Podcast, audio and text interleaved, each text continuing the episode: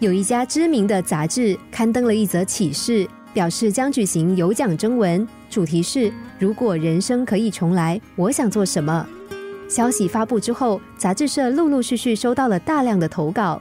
有一个企业老板说：“如果人生可以重来，我只要开一间小杂货店就好，这样我就会有更多的时间陪伴家人。”一个家庭主妇说：“如果人生可以重来。”我一定要读完大学，不会把所有的时间都花在家庭上。一个上班族说：“如果人生可以重来，我一定要完成我的梦想，成为一个作家。”这些投稿被刊登在杂志上的时候，杂志社也一并公布了这项征文真正的目的。其实这并不是一般的征稿，而是一群心理学家进行的实验，目的是为了了解人们的真实人生和理想人生之间究竟有多大的差距。最后，心理学家分析所有来稿，做出了三个结论：第一，人们对真实人生的普遍满意度不高，对理想人生则加入了太多幻想；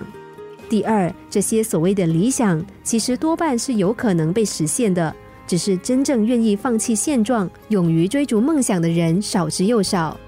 第三个结论，同时也是最重要的结论，就是人之所以不快乐。在于大家都想做别人，而不想做自己。做一行怨一行，或者把某个行业想得过于浪漫，其实都是很危险的。有个摄影师，他的梦想一直是开咖啡厅。后来他真的辞去工作，拿出所有积蓄，在闹区的巷子里开了小小的咖啡馆。可是不到几个月，却传来他的咖啡厅黯然歇业的消息。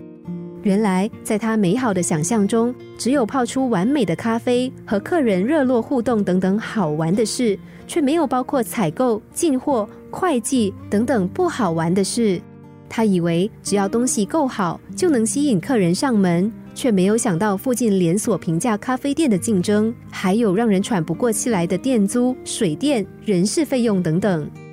咖啡厅结束营业之后，他再度回到原本的新闻界担任摄影师。他说：“其实当摄影师的工作很不错呢，真不知道我当初怎么会有这么多抱怨。”